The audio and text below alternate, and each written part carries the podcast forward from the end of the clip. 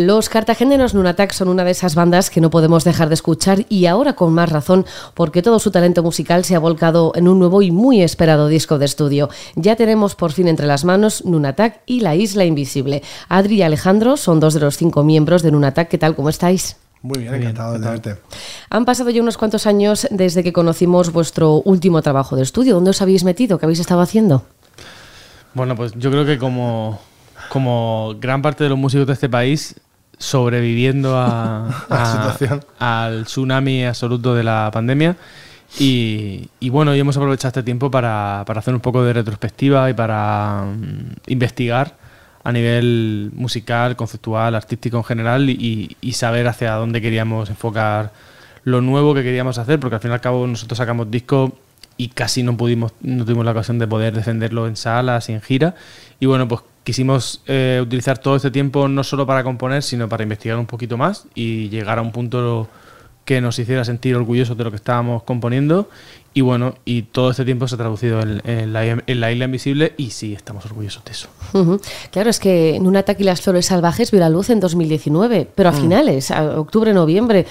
luego llega la pandemia y os corta las alas a la hora de, poder promocionarlo, de poder mostrar todo ese directo. Ahora yo imagino que este con un ataque y la Isla Invisible eh, os vais a quitar también esa espinita que quedó pendiente y vais a aprovechar para, oye, cantar algunas de las canciones más importantes de ese anterior disco que no pudisteis hacerlo a lo grande. Claro, sí. Realmente queremos presentar las canciones nuevas, pero la idea es hacer un poco de una versión general de toda la discografía y, repasar lo que ya son cinco discos, que es como pues un montón. es que yo, recuerdo cuando estábamos en, en, mitad de pandemia y. O sea, perdón, en mitad de pandemia. En, justo antes de empezar la pandemia, nosotros teníamos concierto un sábado en, en, Barcelona, en el Hospitalet, con el, el, el Let's Fets el, el, Festival. perdón, y concierto con, con Sinova. Y, y, bueno, la cosa se estaba poniendo, esa época en la que todo el mundo está diciendo, hostia, esto se está poniendo un poco oscurito de más, ¿no? Y de repente, eh, no, no, chicos, sí, seguimos adelante, el sábado hay concierto, no hay ningún problema. Y de repente, presidente del gobierno, no, quedaros en vuestra casa. Y, y, el día que se inició la, la, esta, la, no me acuerdo cómo se llamaba, coño, ¿cómo, cómo, se llamaba? El confinamiento. el confinamiento, el confinamiento, ese día que iniciamos teníamos nosotros concierto con Sinova en Barcelona. Así que tenéis ese recuerdo, ¿no? Sí, eso, eso fue un inicio de, de mm, una asociación de conciertos cancelados. 21 conciertos. De parece sí, parece, eh, parece había planteados cuando se dijo que no se podía hacer conciertos. Pero es que después de eso vino los parece que sí, pero no. Es que vamos, conciertos, chicos, Posponer. que parece que todo va bien. Ah, pero no. No os preocupéis, quedaos con la entrada, que dentro de seis meses tocamos. Ah, no, no, al final sí, seis meses, los primeros, al final. Ya ves, pero para vosotros, ¿qué era ese, ese despegar con ese nuevo trabajo? Al final, imagino que, eh, que es hundirse, pero bastante, porque. Hombre, es, el bajón máximo. La vida de un grupo suele ser eh, momentos de gira, momentos de grabación y momentos de gira. Entonces, cuando tú, digamos, que inviertes un montón de meses en componer, grabar, publicitar, fabricar un disco, es para. Esos son momentos en los que estás invirtiendo para luego poder recoger. Entonces llevamos un curro detrás fortísimo ah, y era el momento de por fin recoger. A económico es un desastre. además, ¿no? Que es todo lo que invertís en la producción, en la grabación, en sacar los discos en físico, que encima luego se agotaron todos los materiales, vosotros pudisteis hacerlo, pero dices, ya acabo con esto, ¿a quién se lo firmo si no puedo tocarlo? Claro, así es que es eso, nosotros al final vendemos los discos, muchos discos los vendemos en los conciertos. Claro, en el merchandising, que, que eso es básico, pero si no podéis... Ya, claro. Sí, fue un corte de rollo impresionante. De hecho, estamos ahora viendo un poco a ver qué pasa. O sea, eso fue como el gran parón y después de... También es un poco cambiar de aires y, de hecho, cambiar nuestras vidas, porque nuestras vidas hasta ese momento eran estar dos fines de semana o tres fuera al mes y, siempre estar con lo siguiente, siempre proyectando y qué viene ahora, qué toca los siguientes meses, y no sé qué, y de repente fue como, bueno, cálmate un poco ahora y a otra cosa. Y después de ese bajón, ¿sentís que ahora con Un ataque y la isla invisible, este nuevo disco que llega cuatro años después de En un ataque y las flores salvajes, habéis tenido que empezar en muchos aspectos o bueno, al final sois músicos y oye, pues lo imprevisible es lo que, lo que bueno, está a la hora del día, ¿no? Y que te tocó, pero... Pero sabéis, habéis cogido la carrerilla suficiente. No sabemos, estamos expectantes, pero, la, carrerilla que llevábamos eh, paró. Ahora estamos iniciando otra carrerilla. Sí, y también a nivel de, digamos, de organigrama, hmm. de que estas cosas se, suele hablar poco, pero, pero nosotros estamos con una discográfica y, ya no estamos con esa discográfica. Teníamos, digamos, un nivel de, dentro de un grupo, siempre hay pues una serie de, de actores dentro de, pues está el booking, está el management, está la promoción, está la discográfica, está la editorial. Entonces, dentro de todos esos actores han cambiado muchos y ahora estamos en una situación totalmente mm, diferente de, los dos discos anteriores que, que había cierta estabilidad. Entonces, justo ha coincidido la pandemia con una revolución absoluta en ese tema y bueno, pues, pues es todo diferente eh, y estamos como más en una, en una fase un poco más de de Juan Palomo. al final, bueno, la autoproducción al final está a la orden del día también. Y hasta cierto punto sí que seguimos teniendo, por, supuesto, eh, más gente que unida al equipo como esta Fonte, como son buenos. Eh, pero, pero bueno, es mm, una cosa diferente y es lo que dice Alejandro, que estamos con un nivel de, expectativas cero. O sea, estamos un poco, como yo digo, estamos más como volviendo un poco a, los inicios y siendo muy punkis en el sentido de que de que estamos haciendo las cosas un poco eh, como queremos y, sin, y sin mucho control. Para lo bueno y para lo malo.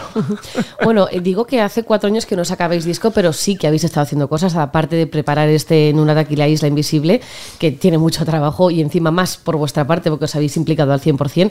También está Solisal, hmm. que es una canción que dedicasteis al Mar Menor hmm. y que cómo surgió todo esto, que tuvo muchísima repercusión, salió en todas partes. Yo me alegro muchísimo por como ayuda ¿no? para el Mar Menor, hmm. porque estabais vosotros con muchísima gente a la que movisteis y movisteis conciencias. Sí, pues todo esto surge de, un poco una iniciativa de, pues de varias plataformas civiles del campo de Cartagena y en concreto un ayuntamiento, el ayuntamiento de, los Alcázares, que, se mueven y, dentro de, todas las acciones que estaban haciendo para, la, ILP, que se había formado de la Universidad de Murcia y tal, pues deciden eh, intentar buscar a alguien que componga una canción o que haga una versión o parecido para intentar buscar eh, difusión.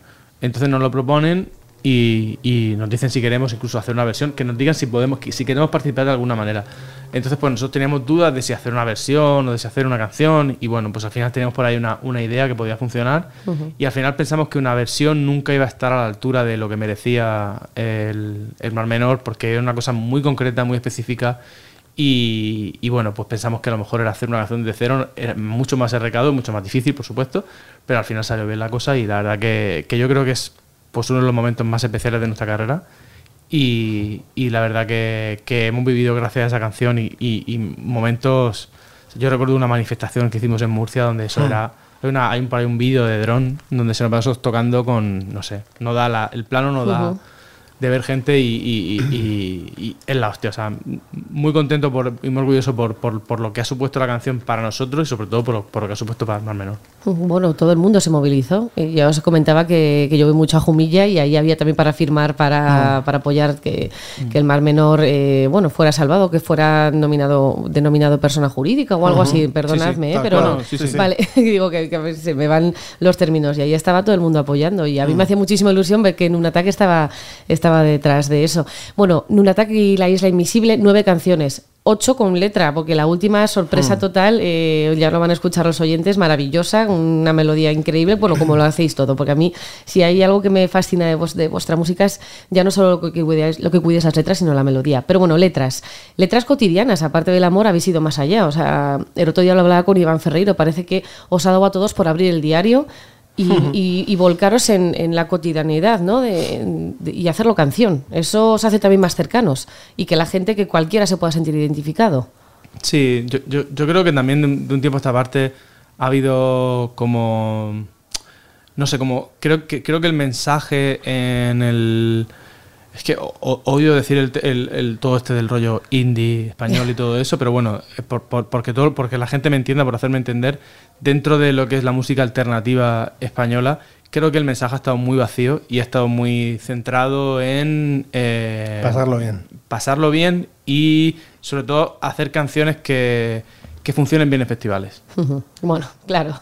Entonces, eh, creo que eso ha sido una, una lacra brutal y, y, bueno, yo soy el primero que, que, que yo escucho poca música de ese, de ese, de ese ámbito y escucho más música internacional y lo que escucho de música española es música, es música que a lo mejor tiene un poco más de, de, enjundia conceptual y, de letra. Y, bueno, no, es por echarme ningún, ningún tipo de, flores, pero bueno, es algo que no sé si lo hemos conseguido, pero nosotros lo hemos intentado. y, creemos que hemos eh, ido a, a una retrospectiva nuestra, hemos hablado sobre nuestra carrera, hemos hablado sobre cosas que nos importan y cosas que, creemos que son, que son auténticas, que son verdad que, y que nos representan, más allá de buscar agradar a nadie o más allá de, intentar, mm, yo qué sé, eh, hablar de, una, de, una, de, una, historia que está vacía, que, no hemos vivido, de la que hablamos simplemente porque sabemos que va a funcionar. Entonces, pues, pues bueno, creo que en este disco hemos, nos hemos quitado un poco ciertas necesidades de, o, ciertas eh, eh, rituales manidos de, dentro de, de, hay que hacer una canción que hable de bailar y que hable de ese tipo de cosas, pues y creo que yo estoy muy orgulloso por las letras de este disco y creo que son las mejores letras hasta, el momento de, de, Un Attack. mejores letras y, como digo, mejores melodías. A mí es que la composición que tenéis me parece, me parece brillante y yo creo que es algo que también ha respetado mucho Paco Loco, ¿no? que habéis hecho todo con él. ¿Cómo ha sido? ¿Él, él ha sabido ver y sacar la grandeza que os caracteriza musicalmente? Sí, a ver, las primeras conversaciones que teníamos con él, realmente llegamos a él porque estábamos un poco, llevábamos dos discos hechos con el mismo productor y teníamos un sonido y demás pero en esa búsqueda de encontrar el mensaje que queríamos transmitir, eh, gran parte del concepto era aceptar la imperfección como algo personal y bueno y fresco y auténtico. Y Paco tiene ese rollo mm, de respetar lo que surja en el momento, la naturalidad, no le gusta hacer 100 tomas de cada cosa para buscar la perfección, sino que cree en, en algo que transmita y algo que esté en el momento y que sea real. Entonces, eh, pues yo ya había grabado antes con él y se lo propuse a la banda. Y en las primeras conversaciones que tuvimos, em, le pasamos un par de maquetas, tal, y él ya nos dijo mm, en un momento 50 referencias musicales que nos encantaron. Y aparte, porque Paco te saca, eh, tú le tocas algo con la guitarra y te, dice que se parece a una canción del año 56, a otra de los 80 y a otra que salió la semana pasada. Y, y, a lo mejor tú no conoces ninguna de las tres, las escuchas y dices, ¡buah, es que justo eso! Entonces es una enciclopedia. Y luego aparte es un tío super, bueno, es un personaje increíble. Yo es que lo que saludo desde aquí. Lo conozco por los vídeos que sube a Instagram y digo, qué maravilla tiene que ser estar allí dos semanas, como cuando entrevistamos a Habitación Roja y nos decía, es que es otro rollo estar allí. Es, sí, es, un, es un, tío, yo creo que si vas, si vas en plan fino, flipas. Y cuando llevas dos horas allí dices, vale, pues ya está, este es el rollo que hay. Metizo, ¿no? Sí, sí, total. Y aparte, a ver, es como que si no, si no lo observas bien, piensas que es un personaje y punto, y luego te das cuenta que en realidad es un genio. Hmm. Y estuvo muy chulo trabajar con él. Sobre todo es muy divertido porque él cree mucho en intentar que surjan cosas en el hmm. momento. Luego, el estudio que tiene allí es como un parque de atracciones y tiene como 700.000 instrumentos, todos enchufados para que tú te acerques como si fueras a jugar. Entonces de repente surgen cosas, todo el rato surgen cosas. A ver eso que has hecho, hazlo con esto. ¡Pum! Y de hecho, hicimos, grabamos cosas que las grabamos con ciertos instrumentos porque básicamente estaban a la vista. Claro. Y era como, si no hubieran estado a la vista, pues no, no hubiera salido el disco. Y eso está guay porque te, te, incita a ser más natural todavía, a jugar con lo que tienes y a vivir en el, momento de la grabación. No tanto a prepararlo muchísimo y luego ir ahí a buscar la perfección. Y eso estuvo muy chulo. Creo que va un poco en la onda de, de todo el mensaje y toda la imagen que queremos transmitir con el disco este de más directo y más natural. Imagen que queréis transmitir a través de, por ejemplo, los tres singles que habéis sacado hasta la fecha, que eran cada uno, como por así decirlo, su padre y su madre. Obviamente es Nunatak, porque lo escuchas y, sois vosotros, pero dices, anda, o sea, aquí cada uno, esto es como parece un triángulo y luego se va a fusionar en algún momento. ¿Por qué habéis querido eh, ir de, de un extremo a otro? Para obviamente para dejar claro, imagino que vosotros os echan cualquier cosa adelante y las, las sabéis hacer. esa es la suerte también que tenéis. Pero... Esto no sé si es un, un, algo bueno o algo malo que tenemos, que es que nos cuesta estar en un solo estilo. Y somos muy inquietos y escuchamos mucha música y, y muchas veces nos hemos planteado que quizá era un defecto nuestro, el no, el no tener un único estilo. Pero al final es que es lo que nos sale. Eh, bueno, el tercer single que, que, salió, que se llama Sigo Corriendo, hasta, dos semanas antes de salir íbamos a sacar otra canción como tercer single. Lo que pasa es que también nos parecía muy arriesgado sacar un single que tuviera esa energía mucho más íntima, porque digamos que en, quizá la gente puede llegar a esperar algo más intenso o más enérgico, porque quizás se ha vendido la imagen de single como algo que tiene que ser más llamativo. Y... Sí, lo que decías, ¿no, Adrián? De, bueno, esto fiesta, fiesta y que guste en festivales. Y parecía un poco arriesgado el, querer mostrar ese color que sea un poquito más de intimidad, pero también parecía muy chulo que después de haber sacado dos canciones que no tienen nada que ver, mostrar un color más de la paleta del disco que no tiene nada que ver con, con todo y que de hecho es, también es un momento un poco único en el, en el disco. Bueno, no sé si te he respondido algo. sí, sí, por supuesto que sí, pero yo, vamos, es que me, yo me imagino este disco como que lo habéis concebido como una montaña rusa y no sabes cuándo te va a venir el siguiente giro, ni si va a ser bajo, ni si va a ser alto. No, también lo que pasa es que este disco, em, a ver, nosotros desde que desde que ya no, desde que ya se ve la oreja al lobo de que no va a haber bolos en mucho tiempo, ya empezamos nosotros a decir, venga, chicos, vamos a, vamos a ver cosas para, para el futuro. Empezamos a componer y empezamos a hacer canciones y si o sea, nosotros se pudo, yo creo que podemos haber hecho incluso un disco de descartes. Un disco y pico. Muchas, muchas, muchas. canciones que no tienen nada que ver. O unos años tenéis un, un carabe ahí. Hay canciones por ahí, rollo Kiwanuka, rollo Black Keys, rollo super. canciones muy rollo, muy, muy diferentes y hmm. que al final nunca verán la luz porque decidimos eh, girar un poco ir hacer una cosa más más, más nuestra. Hmm. Y, bueno, todo ese viaje por el desierto ha llegado a, a donde estamos, pero que claro, cuando empezamos mm, a componer canciones para el disco hasta cuando terminamos ha pasado también muchísimo tiempo. Entonces, al fin y al cabo, nosotros no tenemos como, como, un estilo concreto y todos son como estados de ánimo muy concretos que dependen de, hmm. de lo que hayas estado escuchando ese disco, de la peli que hayas visto, de con quién hayas hablado. Entonces, eso eh, yo que soy como el, principal motor de, ideas para, componer, que soy el que lleva un poco la semillita, pues yo soy muy impresionable o, influenciable por, lo, por, por, el momento en el que estoy. Entonces no tengo la capacidad de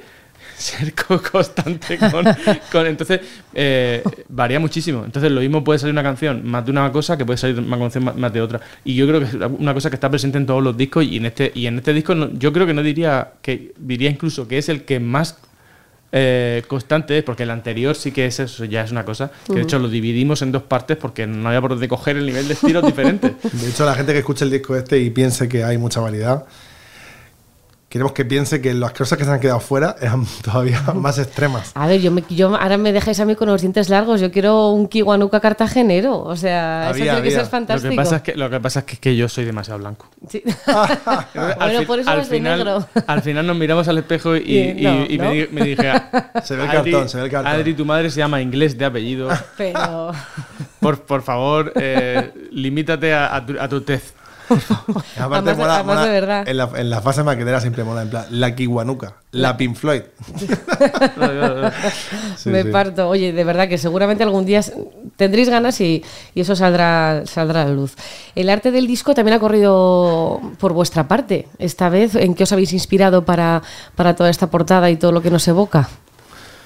Pues a ver, eh, ha sido por nuestra parte muy arrecado porque somos conscientes de que, de hecho, aquí hay una compañera aquí de, de, la trinchera a la que... Amaya Murgui, que nos acompaña a todas partes. saludos, Amaya. y desde cada vez que tenemos que, que alguien nos pide la portada para algún, alguna comunicación de prensa o similar, es en plan, pero es un cuadrado blanco con un cuadrado negro dentro.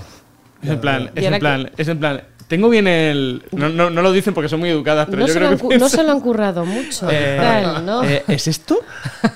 ya está. Esto es todo. Este es el final. Chicos, ha llegado el email sin, sin portada. ¿Podéis mandar la portada? Oye, que no se me descarga bien. Eh, le doy arriba a descargar bien datos adjuntos. Oye, que estoy igual.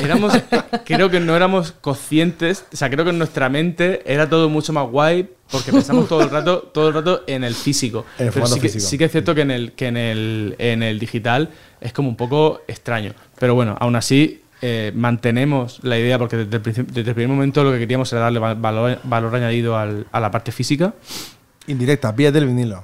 Ay, qué bien, va a haber vinilo, fantástico. sí, sí, solo va a haber vinilo. Y ese, ah, ese cuadrado negro. Pues me fastidies para el coche, que lo sepáis. Todavía tienes. Sí, yo tengo CD. Este viernes, este fin de que me fui a Jumilla, me llevé Viva Suecia y a Iván Ferreiro. ¿Veis? Que llevan ahí el CD. Pero bueno, no pasa nada, tengo Spotify que se conecta. Pues Venga, Pero el vinilo me lo compro, eso no, es que para la menor duda. Pues, pues eso, pues, pues ese cuadradito negro que se ve en la portada, en la portada digital es un troquel que se ve dentro del el, lo que es el, vinilo y de ahí lo de un poco invisible. El vinilo que es transparente. Claro. Entonces, hay un Pero no desveles más porque se lo tienen que comprar. A saco, a saco. Yo lo desvelo para que se lo compren. bueno. Está guapísimo. bueno, que, que, nos lo hemos currado con el, con el vinilo y que, y que creemos que, que es una cosa muy chula y muy evocadora. La parte, el sobre de dentro, las ilustraciones de dentro, yo creo que están muy chulas. Y, nada, es como más minimalista y más, y más, digamos, abstracto un poco, pero viene va todo un poco de la mano de, buscar la, autenticidad y de buscar la, belleza en lo, en lo intangible. Bueno, eso que ha dicho Adri es que realmente por fuera es blanco, pero por dentro sí que hay ilustraciones. Lo que pasa es que no se ven.